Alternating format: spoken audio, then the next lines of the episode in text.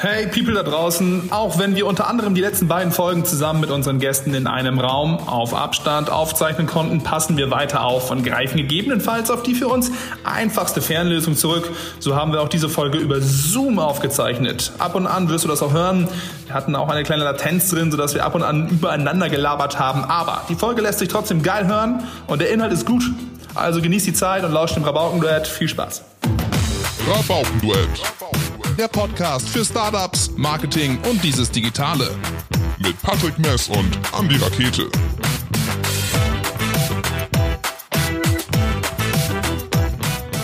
Liebe Hörer vom Rabaukenduett, herzlich willkommen zur neuen Folge und diese möchte ich gerne einleiten mit einem Intro, welches mein ehemaliger Arbeitskollege Nico mir genauso gesagt hat. Er sagte damals, Andy, wir haben hier einen Kunden, der hat das ganze Marketingbudget in YouTube-Videos gesteckt und steckt es da jetzt rein und macht nur noch YouTube-Videos. Das fand ich richtig gut. Ähm, er hat den Kontakt hergestellt und wir reden heute mit ihm. Herzlich willkommen, Jost Anderhub von Prognos Systems. Moin, Jost. Hallo, Jost. Ja, schönen guten Nachmittag aus Rheine. genau. Aus Rheine müssen wir sagen, also wir Emsländer gucken einmal kurz über den Tellerrand. Ähm, Just, erste Frage. Ähm, wie geht's dir gerade? Wie läuft es bei dir in der aktuellen äh, Situation?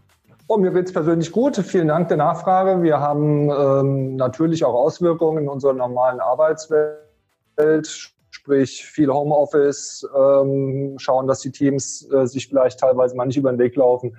Aber ich denke, wir haben die Situation frühzeitig erkannt, professionell gehandelt und von daher haben wir äh, eigentlich, ich will nicht sagen Dienst nach Vorschrift, aber wir kommen gut klar. Sehr gut. Ähm, zwei Sachen müssen wir vorher erklären. Einmal deine Funktion bei Prognos Systems und ähm, das ist wichtig, wenn wir nachher eben über die Videos reden.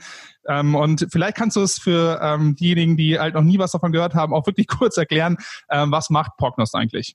Okay, zwei Fragen in einer. Ich fange mit der ersten an. Meine Funktion, ich bin seit 2004 bei Prognos Systems. Ich bin äh, verantwortlich für Marketing, Kommunikation sowie für Produktmanagement äh, unserer Softwareprodukte und noch Datenschutzkoordinator. Also ein bisschen so eine Allzweckwaffe. Ähm, Prognos Systems, was macht das Unternehmen? In der normalen Industrienomenklatur gehören wir so in den Bereich der Automatisierungstechnik. Ähm, das deutet schon ein bisschen was an. Das heißt, wir sind rein im Business-to-Business -Business unterwegs. Ähm, was wir machen. Ich versuche mal eine kleine Analogie herzustellen. Äh, wenn man heute in einem modernen Auto sitzt, hat man ja auch eine Vielzahl von Anzeigen, ähm, wie es dem Auto geht. Ja, von Öldruck über Reifendruck, über ähm, Verschleißanzeigen, ähm, Betriebsstundenzähler, wann muss ich zur nächsten Inspektion und all sowas. Und genau sowas gibt es in deutlich ausgefeilterer Version für teurere ähm, Anlagen, also jetzt kein Auto, sondern große Produktionsanlagen, die halt auch mit solchen Parametern überwacht werden. Ähm, solche Produktionsanlagen stehen häufig in, also unsere Kundschaft ähm, rekrutiert sich aus Raffinerien, petrochemische Industrie, ähm, also alles so in der Öl- und Erdgasbranche. Und ähm, was wir machen, ist, wir überwachen halt gerade solche großen Prozessmaschinen, sprich Sensorik an die Maschine anschrauben, ähm, die Sensor, äh, Sensorsignale dann, und da findet im Grunde so die Magie statt, ähm, auswerten, Fehlermuster erkennen und den Kunden, also den Betreiber der Maschine, informieren, wenn irgendetwas außerhalb dieser Referenzwerte sich abspielt, wenn, ich sage jetzt mal, sicherheitskritische Situationen eintreten und äh, wie er seine Maschine im besten Fall halt auch lange sehr effizient betreiben kann. Das läuft neudeutsch so unter dem Begriff Predictive Maintenance. Früher lief, äh, lief das unter Condition-Based Maintenance. So, das ist im Grunde das, was wir machen. Äh, Sensoren, ja, das klingt erstmal relativ komplex, ist es aber auch. Ähm, der interessante Teil dabei für uns, und da findet im Grunde auch so die große Wertschöpfung statt, ist, wie gelingt es mir aus Sensorsignalen, um das bisschen zu verdeutlichen. Sensorsignale sind an Temperaturen, Drücke, Schwingungen, ähm, solche physikalischen Größen. Wie gelingt es mir, die so in so aufzubereiten und so miteinander zu verbinden, dass ich halt wirklich da eine Information ausgeben kann, ähm, die halt im Klartext bei dem Betreiber dann ankommt und der halt weiß, okay, ähm, ich muss jetzt hier folgende Instandhaltungsaktivität anstarten. So, das ist im Grunde das, wo unsere Wertschöpfung stattfindet.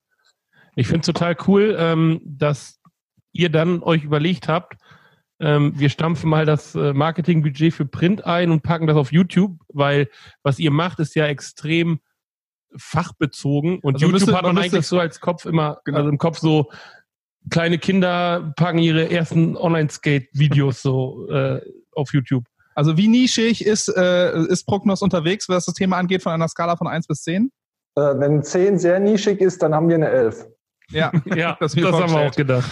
Ähm, kann wir das denn so behaupten? Ähm, ich meine, ähm, klar, auf der einen Seite, das ist dann so dieser ähm, ähm, berühmt-berüchtigte Lean-Back-Content, von dem du redest, und nicht Skate-Videos, Fail-Compilations, alles, was so Entertainment ist. Und dann gibt's den Lean-Forward-Content, also alles, was ähm, ja so informativ ist, lehrend ist, etc. Und wenn wir jetzt, oder ich habe eingangs gesagt, das hat der ehemalige Arbeitskollege Nico auch gesagt, die haben halt eben das ganze Budget da jetzt reingesteckt liegen wir denn mit der Annahme richtig? Ist das denn wirklich so, dass ihr gesagt habt, ähm, okay, wir machen jetzt nur noch YouTube-Videos und alles an Budget läuft da rein? Also wir machen nicht nur YouTube-Videos, das wäre dann doch ein bisschen äh, eindimensional, aber wir machen halt entweder Live-Kommunikation, sprich Events, oder halt dieses Digitale. Ähm, dazu gehören aber natürlich halt auch Webseite dazu, da gehören ähm, auch andere professionelle Plattformen dazu. Das können jetzt spezielle Foren sein, in denen wir aktiv sind, oder aber halt auch, ich sage jetzt mal, solche Business- äh, Social Media Plattformen wie LinkedIn oder Xing, ähm, die nehmen wir natürlich so als, ich sage jetzt mal so ein bisschen als Cross-Promotion von dem, was wir auf YouTube posten. Ja, ähm, jetzt ist YouTube so zweitgrößte Suchmaschine. Ähm, man findet irgendwie alles.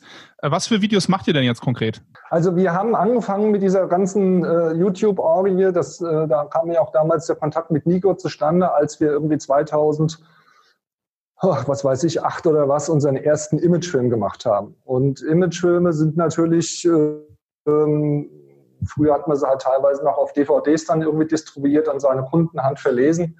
Das kann man so machen, aber da hast du natürlich auch keine Reichweite. Und was wir jetzt dann halt gemacht haben, ist, das hat sich irgendwie 2015, 2016 war die Fachpresse dann voll mit dem ganzen Thema Content Marketing. Ähm, und das hat für mich sehr viel Sinn ergeben, tut es nach wie vor nämlich wie gelingt es uns wirklich relevante Inhalte, Inhalte, die jetzt der Nutzerschaft, nicht der Nutzerschaft unserer Kundschaft oder derer, die es werden sollen, wirklich weiterhelfen. Und daraus hat sich im Grunde schon relativ schnell das Konzept entwickelt, dass wir sagen, wir machen, ich will nicht sagen Lehrvideos, aber dann doch schon werbefreie ähm, Lean Forward Content, um diesen Begriff mal aufzugreifen, um unsere komplexen Zusammenhänge, Algorithmen, die äh, Haltung führen, anschaulich zu transportieren. Ja, da kommen wir gleich vielleicht noch ja, hin, was, was, werbefrei heißt. Also ihr habt zumindest nicht riesengroß permanent das äh, Prognos-Logo eingeblendet. Ähm, vielleicht vorher noch mal ganz kurz. Ähm, die, also ihr seid ja schon Problemlöser. Das heißt, in euren Videos sprecht ihr ein Problem an oder ein, ein, ja, eine, eine Situation und erklärt die dann oder löst die für die Leute. Das heißt, so, Leute, die dieses Problem haben, suchen danach und kriegen dann von euch die Lösung ähm, serviert. Wo kommen denn diese die Inhalte her? Habt ihr irgendwie einen Kundendienst, ähm, der die ganzen Fragen bekommen hat, oder ähm, habt ihr irgendwie ähm, fragt ihr eure Kunden regelmäßig? Ähm, was habt ihr denn so für Probleme? Was taucht denn da auf? Rufen die euch an? Wie kommt ihr an den Inhalt? Ja, das kann man jetzt so nicht äh, sagen. Also äh, Problemlöser-Videos ist mir ein bisschen zu kurz gesprungen, weil was wir erklären ist wirklich ähm, fundamental wissen, wie und warum überwache ich welche Bauteile und was sind Best Practices dafür.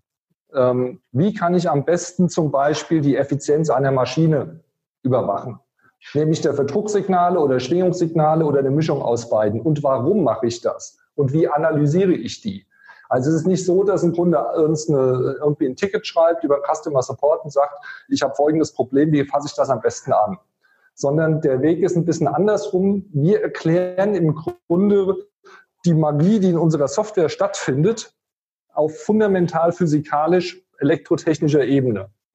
Und das ist halt das, was unsere Kunden anspricht. Ich kann dazu auch seitenlange Wikipedia-Artikel lesen, aber ich kann mir halt auch von Profis erklären lassen, wie das denn halt auch wirklich dargestellt und wie sich, wie das funktioniert und warum das sinnvoll ist.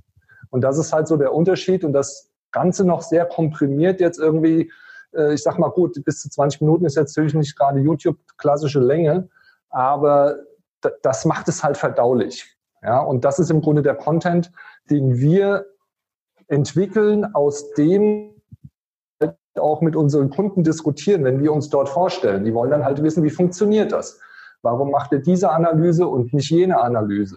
Und solche Fragen greifen wir im Grunde auf. Das ist unser tägliches Geschäft. Das sind aber halt so die Standardfragen, die wir beantworten müssen im Verkaufsprozess. Und die erklären wir dort. Das heißt, die Leute, die von euch rausfahren zu Kunden, die haben auch ein Tablet dabei mit, äh, mit der YouTube-Playlist und kann, äh, können im Zweifel auch sagen, ja, ähm, wenn ihr irgendwie Fragen habt, guckt euch schon mal an oder wir können uns das hier mal zusammen angucken. Und das ist nachher wirklich ein, ja, ein Argument für euch, wo die Kunden sagen, ach ja, ey, die erklären mir sogar noch die Probleme und ich habe irgendwie das Gefühl, dass ich super einen Service kriege? Also es ist nicht, dass wir ein Problem erklären, sondern wir erklären unsere Herangehensweise und warum das die bessere äh, ähm, Herangehensweise ist oder ich sag mal die in unseren Augen beste Herangehensweise, um eine um ein Problem, was eine Maschine hat, zu identifizieren. Das ist ja im Grunde genau das Ding. Jetzt ist es nicht so, dass wir unsere Vertriebsleute mit einem YouTube-Katalog losschicken und sagen, der ersetzt jetzt dein Verkaufsgespräch, sondern das ist, sage ich jetzt mal, in Runde zwei geteilt. Einmal ist es zum Anfüttern, weil wir natürlich eine riesen Reichweite damit haben, aber zum anderen ist es dann auch, ich sag mal, Material zum Nachlesen, hieß es früher und heute ist es halt Material nachschauen. Wie wichtig ist denn dann wirklich die, also Reichweite? Weil wenn ich mir das, also wenn ich das so richtig verstehe, dann ist ja die, ähm, das Video ersetzt ja zum Teil so ein kleines Webinar, beziehungsweise beschreibt genau eure, eure Herangehensweise. Das würde ja bedeuten, dass die YouTube-Videos an sich eigentlich, also kein Kaltakquise, also siehst du die eher in der, in der Akquise von Kunden oder mehr einfach nur nochmal als kleines Gadget, dass die Kunden sehen, okay, die haben Ahnung, wovon die reden, mit denen müssen wir uns mal zusammensetzen? Also es ist beides. Ähm, das ist vollkommen richtig, wie du es sagst. Es hat einfach über diese Reichweite auch einen Türöffner-Effekt und den bekomme ich mit keinem anderen Medium hin. Und ähm, das ist das eine. Das zweite ist, es ist noch, ich sage jetzt mal, äh, ein bisschen Parallelwissen. Da können auch bestehende Kunden vielleicht sich nochmal was angucken, äh, um einfach ein bisschen mehr Verständnis für das zu entwickeln, was wir betreiben. Aber Reichweite ist ganz klar ein Kriterium für uns, warum wir das so machen. Ja. Weil ich, also, ich stelle mir das so vor, ihr macht so ein Video und das sehen dann irgendwie 45.000 Leute. Und wenn man Glück hat, sind bei den 145.000 Leute äh, genau ein bis zwei Leute dabei, die das halt wirklich inhaltlich trifft. So, aber ich meine, das sind wahrscheinlich dann auch Größenordnungen, die dahinter stehen in Summe oder auch in den Kundengrößen, ähm, wo sich halt lohnt, äh, diesen riesen Streuverlust eigentlich ja dann hinzunehmen, oder?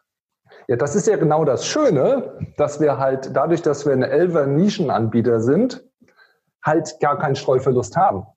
Das heißt, die Trefferquote von dem, was wir hier betreiben, ist so hoch, dass wir das ja auch merken, nicht nur in den Kommentaren, die unter den Videos stehen, sondern wir werden ja auch aktiv von unseren Betrachtern darauf angesprochen. Und das ist ja ein sensationelles Ergebnis.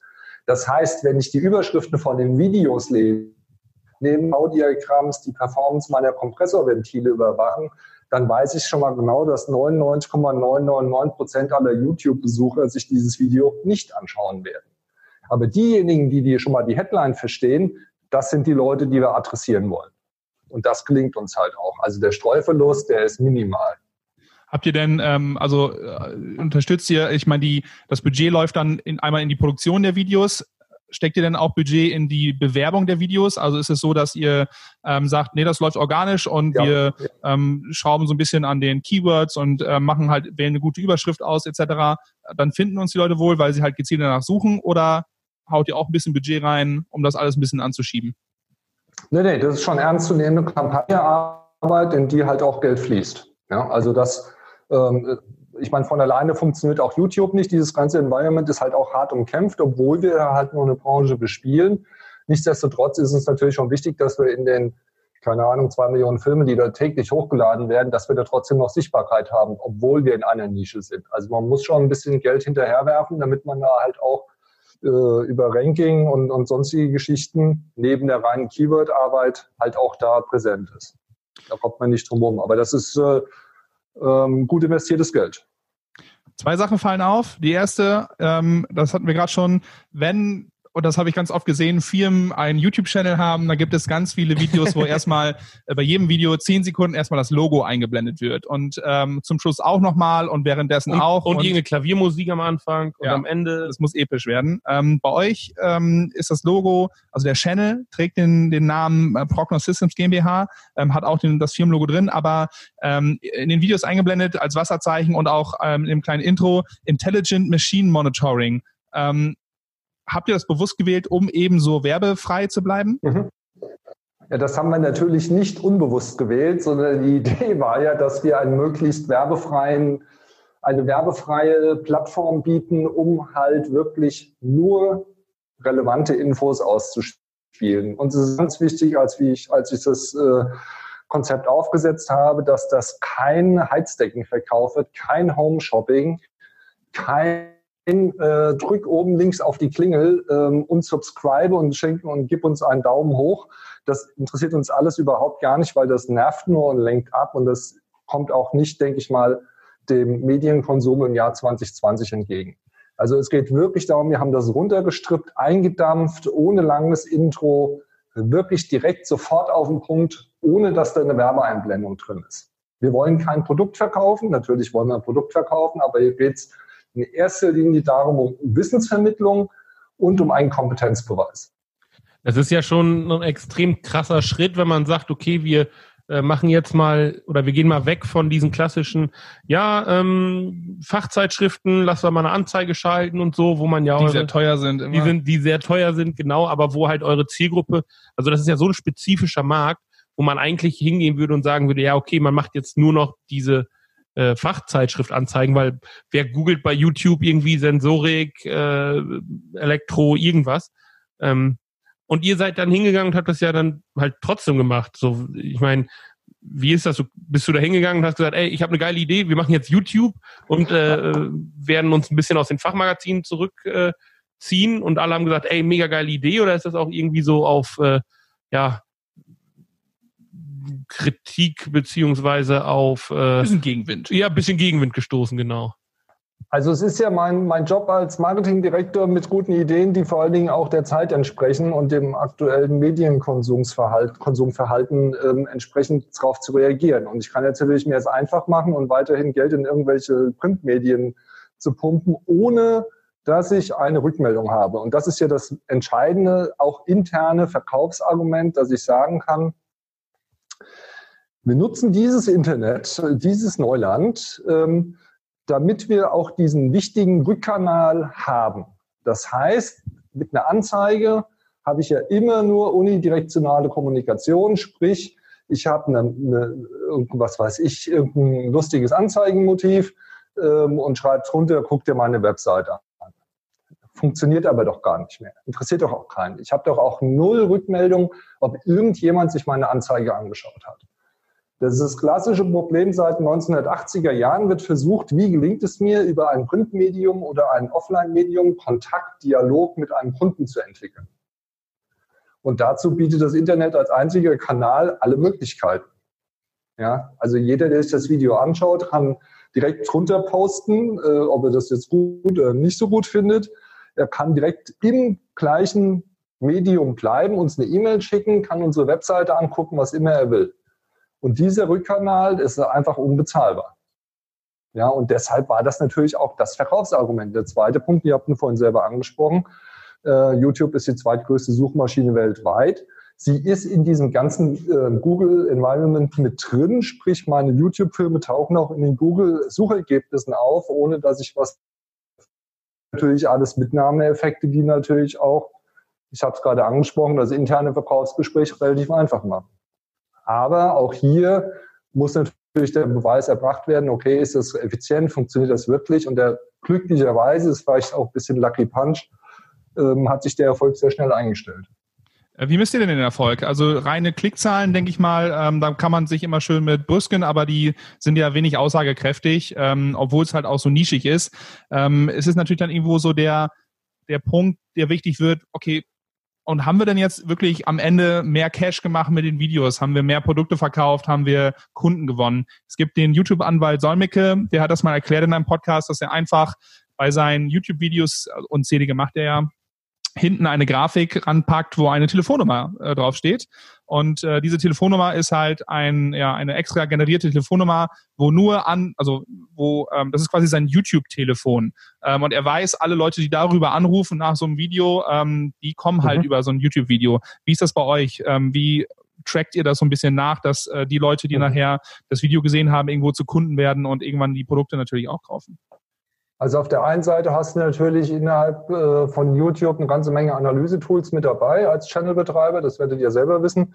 Das zweite ist, ich weiß ja nicht, ob derjenige, der jetzt bei mir anruft, wirklich derjenige ist, der auch den Film geschaut hat. Das ist der einzige Nachteil, dass bei YouTube natürlich die äh, Nutzerschaft anonym unterwegs ist. Aber was kann ich messen? Und das ist unbezahlbar und das ist mir vor allen Dingen auch mit keiner Anzeigenkampagne und ich mache das, ich bin jetzt in dem Geschäft seit 1988. Noch mit keiner Anzeige äh, habe ich das erreicht, dass ein Kunde oder ein, ein noch nicht Kunde einen Vertriebler anspricht und sagt, hey, ihr habt ja ein cooles Video. Ja, und wenn halt irgendwann ein Vertriebsmann ähm, aus Japan wiederkommt und sagt, hey, ich war bei dem äh, Kunden Mitsui Chemical und äh, da hat mich doch tatsächlich einer angesprochen, hat gesagt, hey, ich kenne doch dein Gesicht, du bist doch der aus dem Prognost-Video. Ja, ich meine, das ist schon mal ein cooler Erfolg, der ist ja mit Geld gar nicht zu bezahlen. Da können wir noch mal kurz auf die Videos eingehen. Ähm, also eine Frage ist damit eigentlich auch beantwortet, warum macht ihr die Videos auf Englisch? Es ist einfach die Zielgruppe, ihr seid international unterwegs, von daher würde es keinen Sinn machen. Und auf Englisch ist für mich auch immer dann schöner, als wenn man einfach konsequent mit Untertiteln arbeitet, ähm, wobei das ja bei YouTube eigentlich auch noch geht. Ähm, ansonsten zur Kulisse. es ist ein Gebäude, es ist eher so die Ecke von einem Gebäude mit einer Steinwand. Ähm, es gibt eine Tafel oder ein Whiteboard, ein Flipchart. Ähm, du bist der Host ähm, und es gibt dann immer einen Experten. Also ich denke mal, das sind Mitarbeiter von euch, vielleicht habt ihr auch extern was, die dann vor der Kamera stehen. Ähm, ist das so das Setup, wo ihr gesagt habt, das ist ähm, einfach genug, damit es halt nicht so super produziert und werblich aussieht. Ihr hättet ja theoretisch auch in ein Studio gehen können. Und ähm, dass ich den Host mache äh, und wir Mitarbeiter da haben, ist natürlich dann, wir zeigen die Gesichter des Unternehmens äh, viel besser und authentischer geht's ja gar nicht. Ähm, das Studio-Setup ist ganz bewusst so gewählt. Ähm, bei der Überlegung, okay, wie soll das Format letzten Endes aussehen? Wollen wir, ich meine, das, was hier nahe liegt, okay, wir nehmen einfach ein paar Vertriebsfolien, die wir sowieso haben und fahren da ein paar PowerPoint-Charts ab und all so ein Kram. Da war ich aber strikt dagegen und ich habe gesagt, nein, lass uns das möglichst analog machen. Ähm, deshalb ist da auch kein Whiteboard, sondern da ist eine alte Schiefertafel und unsere Kollegen malen mit Kreide drauf rum. Also so ein bisschen Schulunterricht nachempfunden in einer schönen äh, alten Industriehalle, in einer Ecke, bewusst analog, bewusst reduziert auf die Botschaft und vor allen Dingen während der Erklärung dessen, was wir dort machen, wird die Erklärung, ich sage jetzt mal, es gibt so eine ähm, Herbeiführung der Erklärung und während er halt schreibt, ähm, erklärt er, was er dort schreibt. Das heißt, Auge und Ohr bekommen die gleiche Botschaft und das bleibt natürlich auch viel besser haften, als wenn ich jetzt irgendwie einen vorproduzierten Film abfahre oder äh, irgendeine PowerPoint-Präsentation erkläre. Da sind die Leute nicht dabei. Und das ist im Grunde so der Hintergrund. Wie kriege ich es didaktisch am besten hin, dass unsere komplexe Botschaft bei den Leuten ankommt, dass die wahrgenommen wird und vor allen Dingen auch die, ich sage jetzt mal, die Aufmerksamkeitsspanne ein bisschen gedehnt wird. Und das kann ich natürlich, wenn ich das in so einem Format mache, wo sich halt dann langsam eine Erklärung entwickelt und die Zeichnung sich vervollständigt, habe ich ja viel besser eine eine, eine, eine höhere Attention bei den Leuten, als ähm, wenn ich jetzt ähm, das als vorgefertigten ähm, Plot irgendwo aus, anzeige. Also man merkt, dass ihr aus dem auch aus dem Live- und Webinar- oder Seminarbetrieb kommt, weil ähm, das natürlich schön interaktiv ist. Also ihr könnt bei den Videos nicht ja, ähm, mit den Leuten interagieren, aber ähm, dieses Heranführen und so, da viele Leute sich ja viel mehr abgeholt, da merkt man schon, dass ihr sonst halt auch irgendwo die Seminare, Weiterbildung gibt ähm, und da wahrscheinlich auch nicht nur äh, Frontalunterricht macht. Das kann ich mir dann zumindest nicht mehr vorstellen. Bei den Videos ist es so, ähm, teilweise haben die 200, 300 also Klicks, teilweise 6000, ähm, teilweise aber auch, äh, Patrick hat es ja gesagt, 45.000. Also echt schon geile Zahlen äh, für, so ein, für so ein nischiges Ding. Hand aufs Herz, Jos, hast du damit gerechnet, als du ähm, äh, damit gestartet bist, dass es irgendwann solche Zahlen sind? Nein, da hat niemand mitgerechnet. Und äh, ich freue mich jedes Mal, wenn ich äh, mir den Kollegen mal sagen kann, wie wir gerade stehen. Äh, wir haben jetzt, also ich glaube, vor vier Wochen haben wir die 250.000 Klicks in Summe durchbrochen, nur mit unseren Tutorials. Das ist ein sensationeller Erfolg.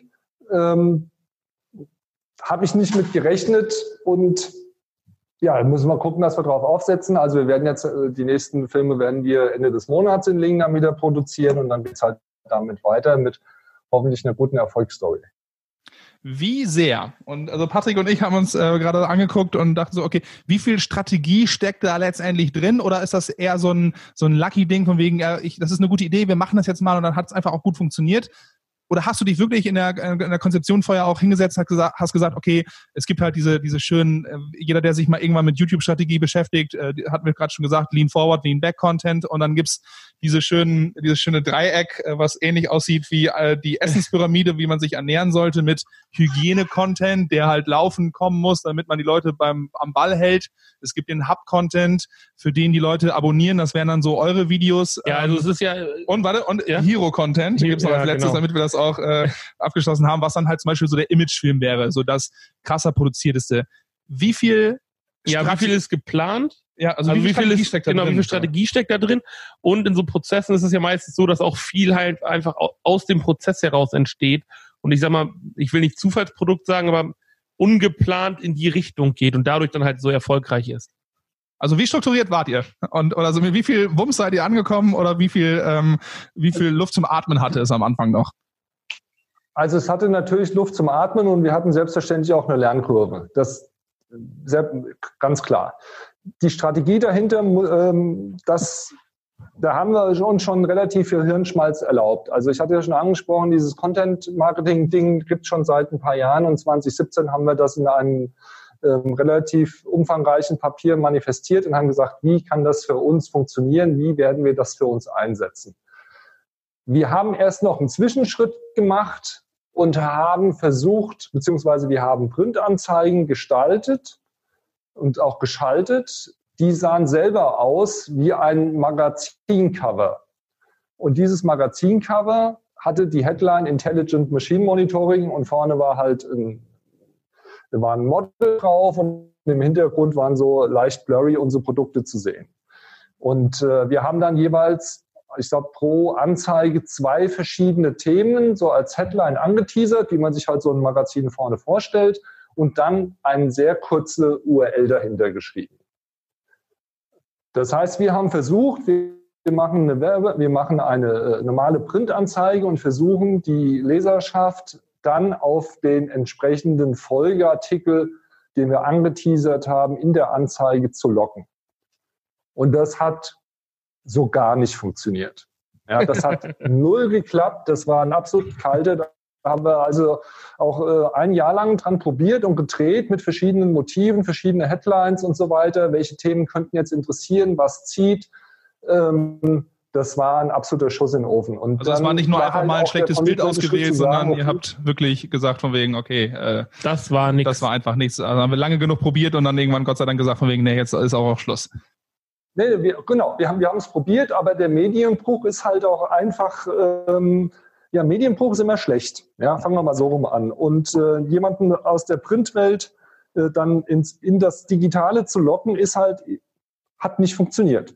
Hat schlichtweg nicht funktioniert, obwohl wir relativ auflagenstarke Spezialtitel auch belegt hatten, wie in der Vergangenheit halt auch. Der logische Schritt war zu sagen, okay, jetzt wählen wir halt den ganzen Schritt und machen jetzt den gesamten Content, den wir verbreiten wollen, versuchen wir jetzt mal in einem Video unterzubringen und starten das mal. Und äh, werfen da ein bisschen Geld hinterher. Wir hatten da auch eine Beratung ähm, mit einer kleinen Online-Agentur hier aus Rheine zu dem Thema, wie gehen wir das am besten an, weil wir waren ja auch total, wir ja die Eierschalen hinter den Ohren zum Thema YouTube-Marketing. Welche Möglichkeiten gibt es überhaupt? Wie viel Geld muss ich rechnen? Was ist das beste Format? Wie lang sollte ein Film sein? äh, welche festen Bestandteile soll ein Film haben und so weiter. Also da gab es ja natürlich auch schon Beratungen, die wir uns eingekauft haben, was dann letzten Endes in den jetzt sichtbaren Filmen gemündet ist.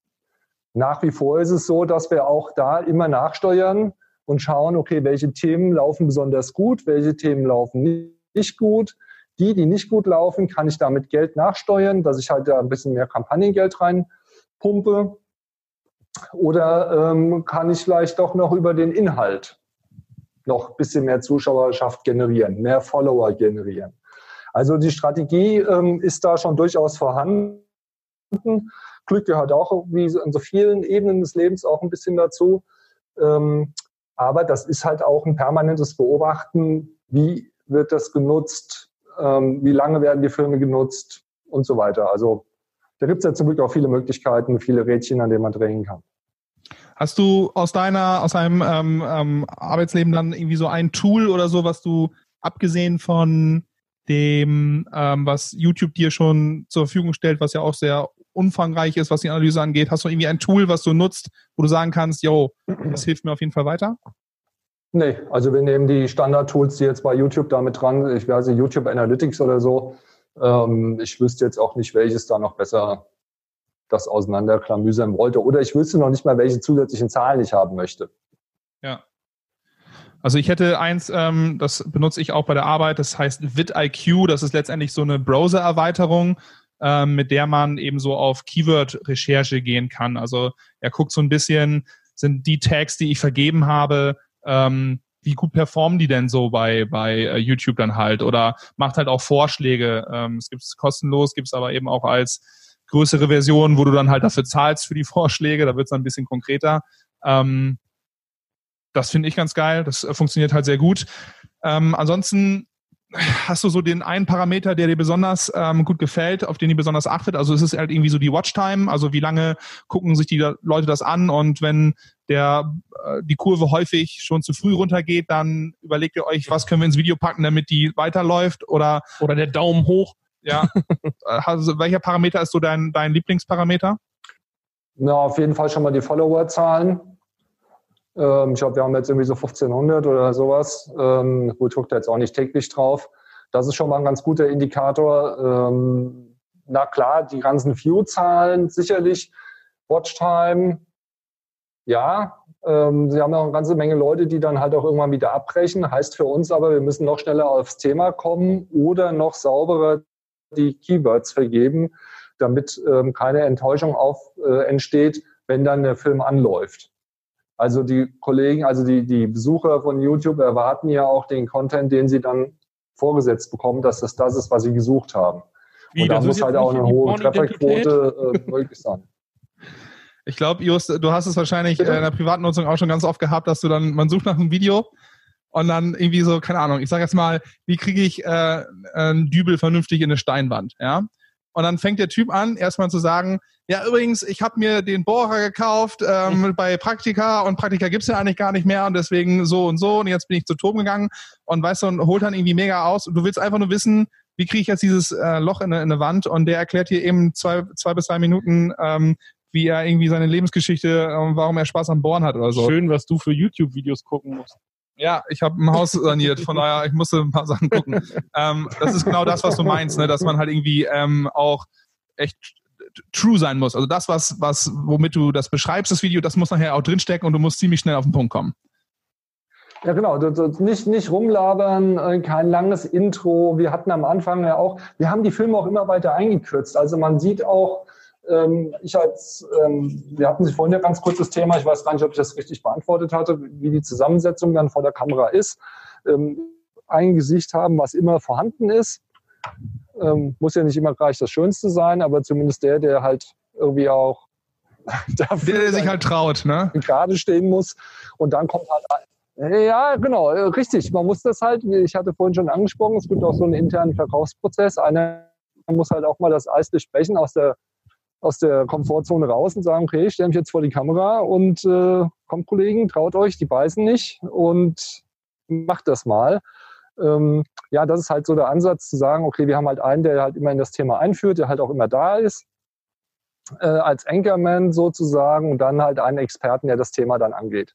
Und äh, ich wollte es ja gerade erklären zum Thema, ähm, ich war bei Praktika und habe mir dann Burger gekauft. Wir haben anfangs auch zu langes Intro gehabt. Ähm, also da habe ich relativ lange gequasselt und dann gab es noch einen kurzen, ähm, kurzen Einspieler, halt mit Logo, bisschen Mucke und dann ging das Thema erst wieder richtig los.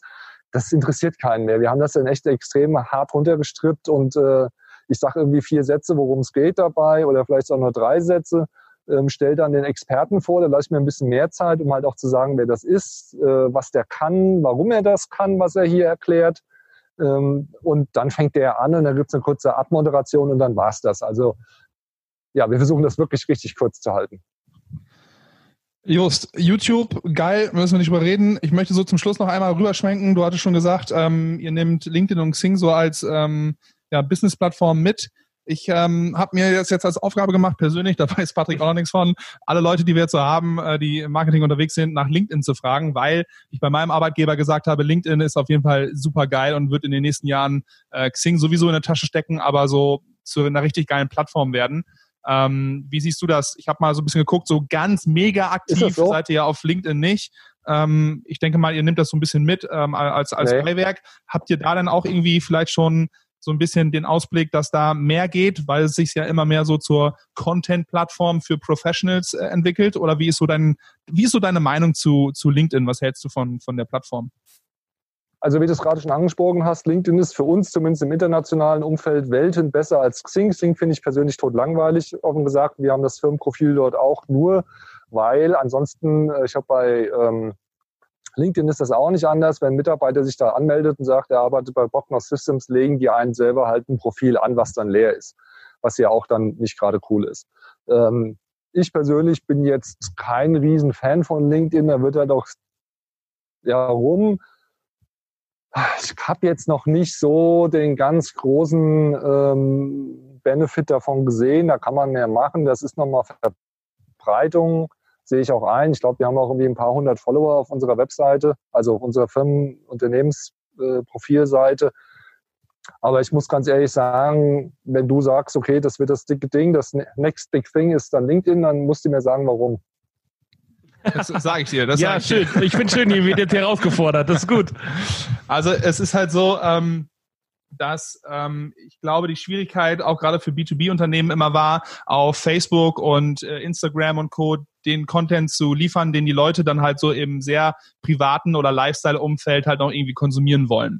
Und es ist halt so krass ähm, äh, von, von den Followerzahlen und vom Inhalt, dass ähm, man über organische Reichweite gar nicht mehr reden muss, aber generell auch, wenn du es bezahlst, da ist so viel äh, Content, dass du da ganz, ganz schnell untergehst. So, und bei LinkedIn haben wir einmal die Prämisse, dass es natürlich eine Professional-Plattform ist. Also du meldest dich da ja durchaus businessbewusst an und mit deinem äh, Titel und eben mit deinem Unternehmen. Und in meiner Vorstellung, auch wenn vielleicht nicht der letzte Handwerker und äh, die, die Friseurin von nebenan irgendwo ein LinkedIn-Profil hat, aber das wird sich sehr, sehr stark ändern. Und ähm, ich glaube, so der Wunsch danach, sich über gewisse Themen auszutauschen und das halt eben auf einer, einer ähm, professionellen Plattform, ähm, der ist sehr groß und LinkedIn arbeitet da halt hin. Das heißt, ähm, Link, äh, Xing wird zur reinen Jobplattform, zur Serviceplattform, wo man dann vielleicht nachher als Arbeitgeber noch sagen kann, dass man eine eigene Kantine hat oder ein eigenes Fitnessstudio oder sowas. Und LinkedIn wird halt einfach zur Content-Plattform. Und ich glaube, ähm, dadurch, dass die jetzt halt äh, ganz nah an Facebook dran sind, was die Bedienung angeht, die ist halt kinderleicht irgendwann. Äh, die starten jetzt mit ähm, Live-Videos, äh, Stories sollen kommen, äh, du kannst da Events anlegen. Also hast halt da eine schöne Maschinerie und ähm, da ist halt immer noch dieser persönliche Kontakt dann halt auch da. Das heißt, das, was du zum Beispiel bei YouTube nachher nicht hast, ähm, dass die Leute halt anonym sind, vielleicht auch so einen Kryptonamen haben und das ist bei LinkedIn halt alles noch, die sind mit dem richtigen Namen da, ähm, mit ihrem das ist halt alles nicht so fakig so. Und äh, ich glaube, da kannst du dich echt noch gut austauschen. Und ähm, deswegen sehe ich da ganz, ganz äh, viel Potenzial, dass man sich halt auf professioneller Ebene halt, ähm, aber halt mit Content, mit Inhalten, mit relevanten Inhalten austauschen kann. Diese sind nur sackteuer, das muss ich auch sagen. Also Werbeanzeigen schalten und so macht da nicht so viel Spaß. Aber ansonsten finde ich das deswegen halt ganz geil. Da musst du mehr mit Clickbait arbeiten. Nee, nee, nee. Aber da darf ich jetzt ja auch mal ganz hart widersprechen. Okay, sag. Ich widerspreche deshalb, ich möchte ganz gerne mal widersprechen, weil du sagtest, du glaubst, dass die contentmäßig gut am Start sind oder es zukünftig sein werden. Äh, bei LinkedIn gibt es ja auch verschiedene Dis äh, Discussion Groups oder Foren heißen die dort, glaube ich. Nee, Gruppen heißen die, ähm, wo dann zu speziellen Themen äh, sich Fachleute oder halt auch nicht Fachleute zusammentun und dort Sachen diskutieren. wir sind natürlich auch mit Condition-Based Maintenance oder Predictive Maintenance oder Artificial Intelligence heißen und so weiter. Was dort, was dort stattfindet in diesen Gruppen ist absolute ja, Heizdeckenverkauf. Da findet kein relevanter Content statt. Da posten irgendwelche Firmen irgendwelche Produkte, Dienstleistungen ähm, und das war's. Also ich will, meiner Meinung nach ist LinkedIn noch weit davon entfernt, eine, eine Plattform zu sein für professionellen Wissensaustausch. Okay, ge gebe ich dir recht. Ähm, vor allen Dingen ist es halt in der Tat so, ähm, du wirst extrem zugespammt mit äh, äh, Seminaren, äh, mit äh, wir haben ein neues Produkt gemacht etc. Aber ich glaube, ähm, das war einfach nur aus dieser Verlegenheit, dass noch niemand wusste, was man mit dieser Plattform richtig machen soll. Ähm, daher kam das halt noch. Ähm, aber das wird sich jetzt alles drehen und äh, die Leute werden halt diesen Gruppen, äh, wo wirklich nur noch reingespammt wird oder wo die Leute sagen, ey, unser neues Produkt ist da oder hier ist unser neues Seminar oder etc., äh, da werden die keinen Bock mehr drauf haben. Aber wirkliche Gruppen, wo es darum geht, sich auszutauschen, zu connecten und wirklich themenrelevant zu diskutieren oder da Inhalte zu scheren, äh, die wird es immer mehr geben und deswegen äh, glaube ich auch, dass die Plattform ähm, unfassbaren Boost kriegen wird und jetzt gerade auch extrem kriegt. Das merkt zumindest ich. Merkt das jetzt gerade so. Von daher. Ich meine, wie viele, wie viele Facebook-Gruppen äh, gibt es? Bitte? Äh, ich, ich für meinen Teil kann das jetzt persönlich nicht bestätigen. Wenn, die, wenn LinkedIn sich so entwickelt, okay, sind wir mit dabei, spielen wir mit.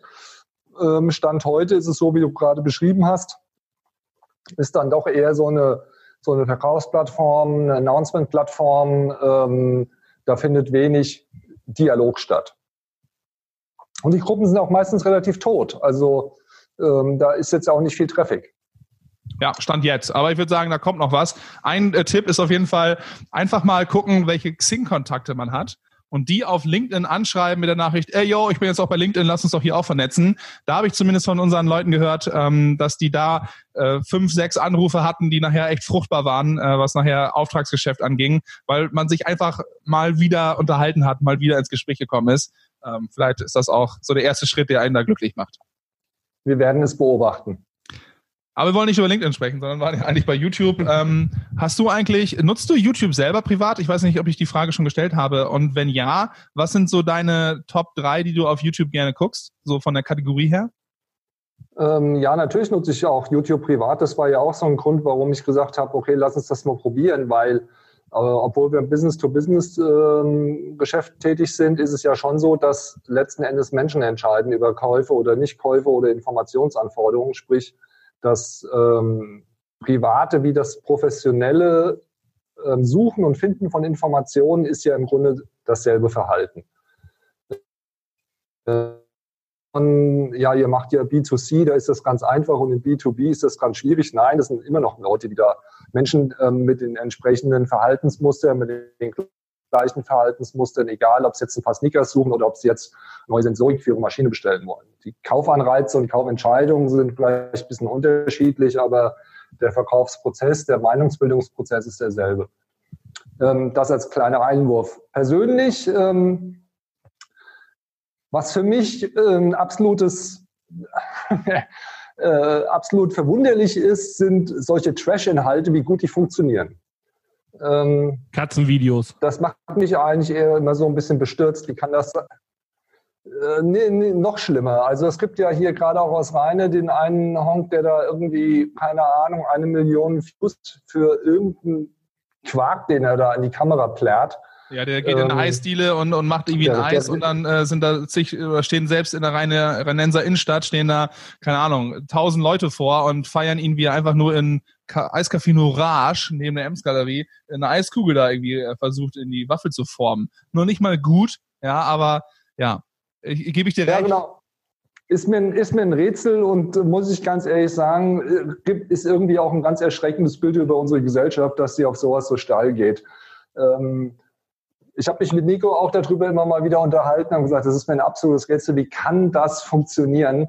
Ähm, also unter, mit Niveaulosigkeit äh, hat das ja schon bald nichts mehr zu tun. Ähm, nein, ich gucke mir das nicht an, aber das ist für mich halt irgendwie etwas, wo ich sage, das, das verstehe ich einfach nicht. Das ist so eines der äh, Wunderwelten von YouTube, dass sowas funktionieren kann. Ne, was ich mir halt persönlich anschaue in meinem privaten Leben, ist halt ähm, irgendetwas, was meine Hobbys meistens betrifft. Ja, also wo kann ich noch was lernen? Äh, wo gibt es natürlich auch was Unterhaltsames? Oder halt, äh, und da ist YouTube ja auch sehr gut sortiert, ist mit äh, alter Musik, die es früher nur auf Vinyl gab, die noch nicht digital vorhanden ist, Ähm, also ich nehme das auch durchaus als Musikdienstleistungsplattform. Ja, das kann ich verstehen. Das, ähm, wobei ich das glaube ich gar nicht mache. Ich, ich stehe mehr auf diese Fail-Compilation. Also ich, ich guck, ich, ich muss äh, äh, Schande über mein Haupt, äh, verhaftet mich, wenn ihr wollt, aber ich gucke gerne so äh, Trash-Sachen, aber ähm, eher so ja, Compilation-mäßig bezogen, ähm, weniger so personenbezogen. Also es ist aber auch unheimlich lustig zu sehen, wie jemand gegen ein Stoppschild rennt. Ja, das finde ich gut. Manchmal brauche ich das. So, mindestens einmal in der Mittagspause. So, von daher, das geht dann klar. Ähm, Jost, ich danke dir. Ähm, das ist cool. Ähm, ich fand, ähm, ja. hättest du jetzt gesagt, ähm, dieses Intro ist eigentlich Käse und wir machen das eigentlich gar nicht so und das ist, äh, da hat Nico zu viel versprochen.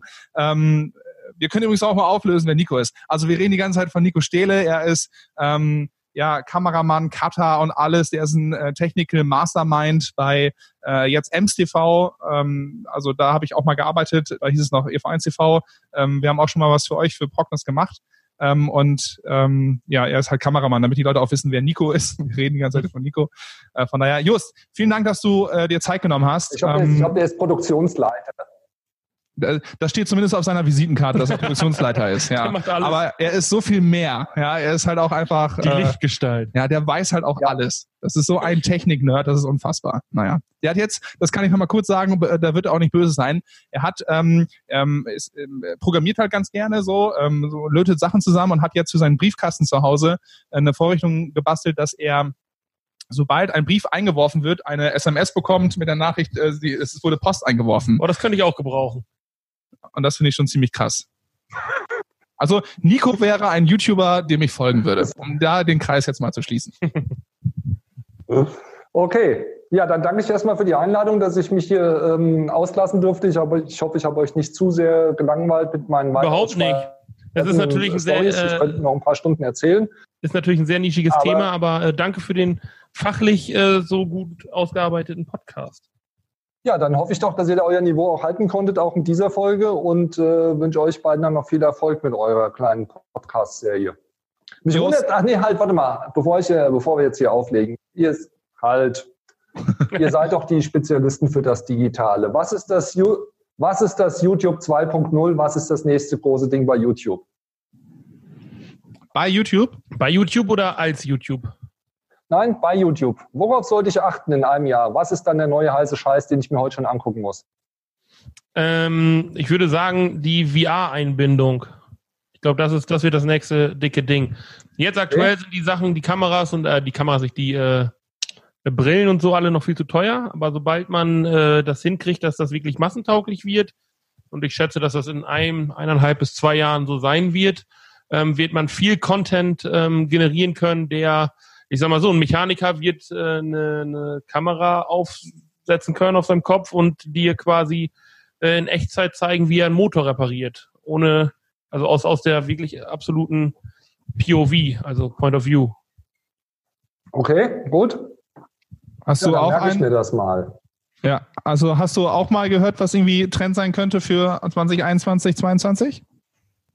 Nee, halt nicht, deshalb frage ich ja die Fachleute. Ach so. also VR und Augmented Reality wird bei äh, YouTube äh, das Ding werden. Erst fängt es wieder an mit kleinen Filtern, wo man irgendwie lustige Leuten irgendwelche Hüte aufsetzen kann. Aber dann wird die Technik natürlich auch in, ins B2B-Geschäft kommen. Und dann wirst du neben irgendwelchen Fahrzeugen direkt auswertbare Echtzeitdaten haben in dem Video und so eine Geschichten. Und das gepaart mit Livestream ist, glaube ich, schon eine sehr starke Kombination.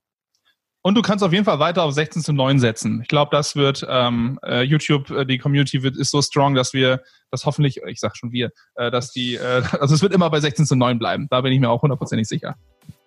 Okay, gut. Jost, besten Dank. Wir wünschen dir alles Gute. Wir gucken ab und zu ja, mal rein und äh, äh, in einem Jahr reden wir uns wieder, weil dann habt ihr das nächste Big Thing mitgemacht, ähm, den nächsten äh, Megatrend und ähm, habt die Strategie so weit ausgebaut, dass ihr damit auch erfolgreich seid. Und dann sehen wir uns, äh, hören wir uns wieder. Alles klar. Gut, ihr zwei. Alles Gute für euch auch. Ja, bis dann. Bis dann. Ciao, ciao. ciao.